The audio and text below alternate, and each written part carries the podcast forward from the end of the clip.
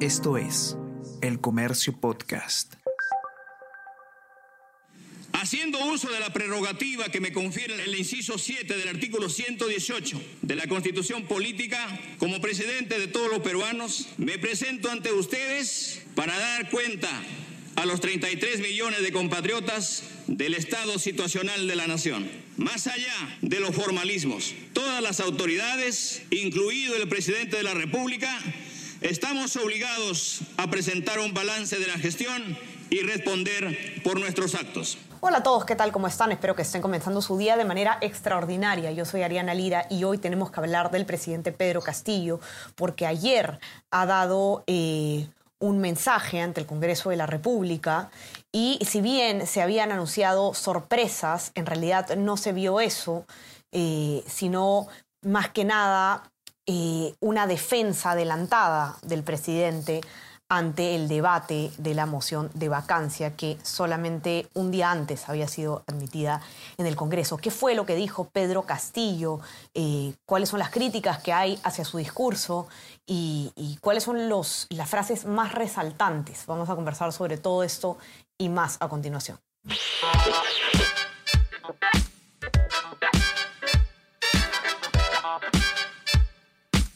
Esto es Tenemos que hablar con Ariana Lira.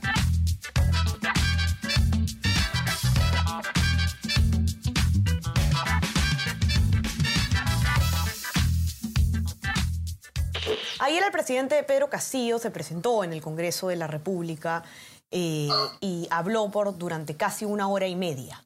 ¿no? Y eh, bueno, básicamente lo que ha ocurrido es una defensa adelantada del presidente eh, ante la moción de vacancia que se debe debatir ante el Congreso. Y digo adelantada porque el presidente va a tener la oportunidad de defenderse también en este proceso político en el Congreso.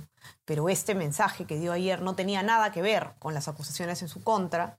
Eh, no, no tenía que tener nada que ver, mejor dicho, pero él ha hablado sobre esto y de hecho ha criticado además diversas instituciones y ha hecho una especie de mea culpa eh, un, poco, un poco abstracto, ¿no? Pero el que nos va a contar bien a detalle lo que ha pasado ayer en el Congreso de la República es René Subieta, que ha escrito el informe al respecto. ¿Cómo estás, René? Bienvenido. ¿Qué tal, Ariana? Gracias.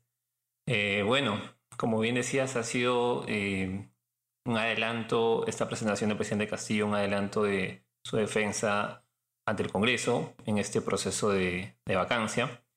Justamente esta presentación se da en medio del proceso ya de vacancia contra, contra el presidente. durante su discurso ha deslindado de actos de corrupción, ha, como mencionabas, reconocido algunos errores, pero no ha, digamos, precisado, por ejemplo, en qué va a enmendar o cuáles son esos, errores que él acepta haber cometido en su gobierno. ¿no? Ha sido un discurso muy general en el que también el presidente ha hecho un recuento de acciones de su gobierno en estos más de siete meses y ha vuelto a señalar más promesas de lo que va a realizar en adelante su gestión. Em, como decías también, ha aprovechado el presidente, si bien al inicio ha hecho un llamado al consenso, a buscar coincidencias con el Congreso, más adelante sí eh, lanzó algunas pullas, digamos, no solo contra el Congreso, o mm, señalando que ha habido pues esa intención de no reconocer desde algunos grupos políticos eh, los resultados de las elecciones generales pasadas. Y el presidente también eh, aprovechado para, em, digamos, dirigir algunos dardos contra otras instituciones eh, como el Poder Judicial, la, el Ministerio Público eh, o la Defensoría del Pueblo incluso, ¿no? Señalando que el Defensor del Pueblo pues, busca constantemente la vacancia. Eso es algo interesante, ¿no? Que em, más allá de ofrecer, digamos, como tú dices, ha hecho un mea culpa, pero no se ha referido específicamente a qué motivos eh, merecen un mea culpa, ¿no? No ha dicho nada, ha dicho que simplemente se han cometido errores y por el contrario sí ha atacado eh, puntualmente a distintas instituciones, ¿no? Eh, la Defensoría del Pueblo, el Tribunal Constitucional, corrígeme si me equivoco. Sí, ¿no? la Defensoría del Pueblo, el Tribunal Constitucional, el propio Congreso, el Ministerio Público, ¿no? Ha lanzado también un dardo por ahí. y como decíamos, ha sido un discurso general, ¿no? Ha sido casi hora y media de, de discurso. Eh, se dio lo que ya se había previsto, ¿no? que el presidente llegaba, daba su discurso y se retiraba sin preguntas, sin debate de parte del Congreso. Eh, entre los comentarios justamente eh, de desde distintas bancadas es que ha sido pues un discurso, digamos, general, de buena voluntad del presidente, un llamado, está bien que haga este llamado a, a buscar consensos, eh, pero, por ejemplo, desde la bancada de Renovación Popular, el vocero de esta bancada, Jorge Montoya, que es el que promueve la moción de vacancia, criticaba pues la oportunidad ¿no? de, este, de esta presentación, considerando que a la vez se genera un poco, no sé si la duda, la incertidumbre respecto a si el presidente Castillo va a acudir a la citación del 28 de marzo eh, ante el Pleno, ¿no? Por donde ahí sí tenía o tiene que eh, él, o en todo caso asistido por un abogado, defenderse de esas imputaciones que se le hacen en la cuestión de, en la moción de, de vacancia, perdón. Así que esa duda un poco también se genera a partir de la presentación de ayer.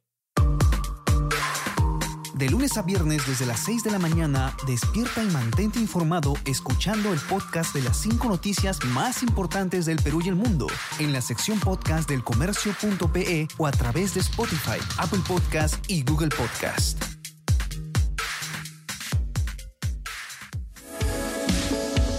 Suscríbete gratis con un solo clic a todos los newsletters de El Comercio y recibe cada día las noticias más importantes en tu correo electrónico. Mantente al día de los últimos sucesos de El Perú y el mundo con contenido exclusivo y elige los temas que quieres recibir, según tu interés. Encuentra una gran variedad de opciones en elcomercio.pe slash newsletters.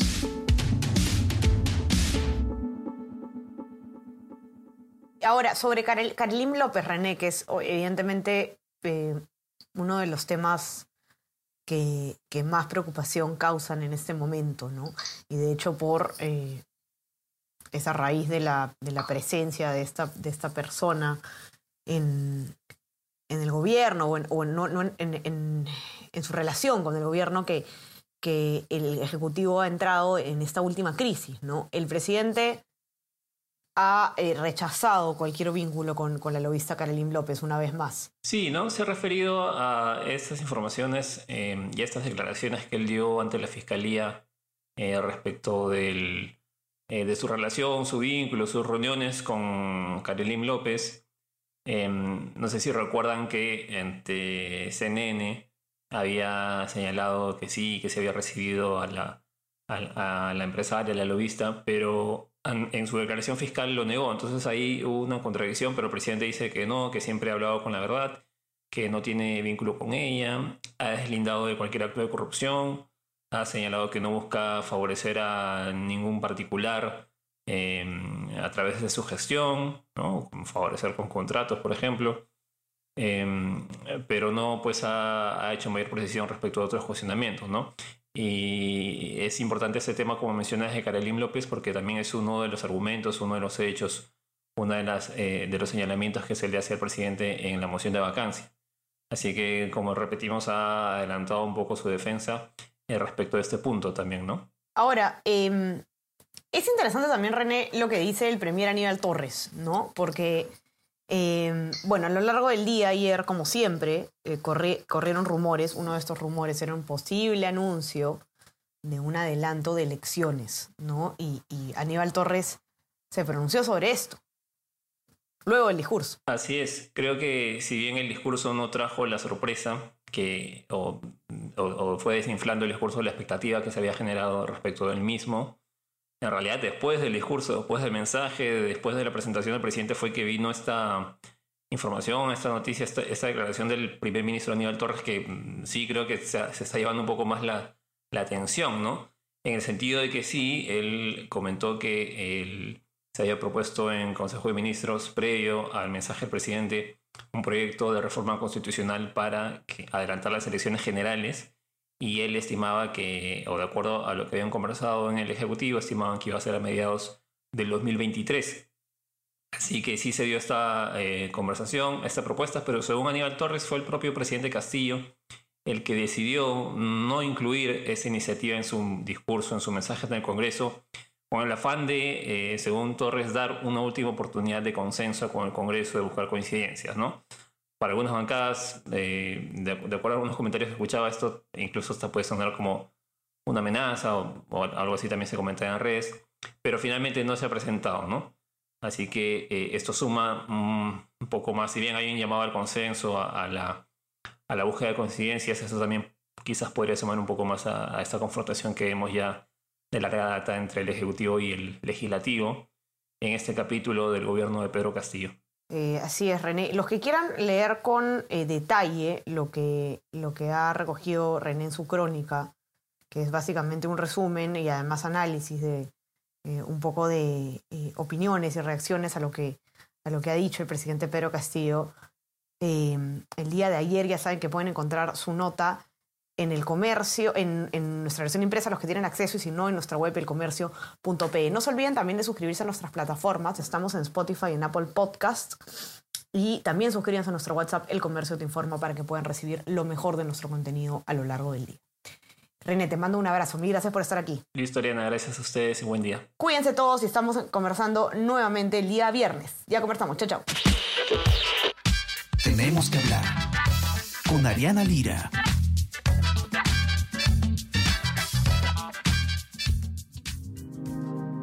El Comercio Podcast.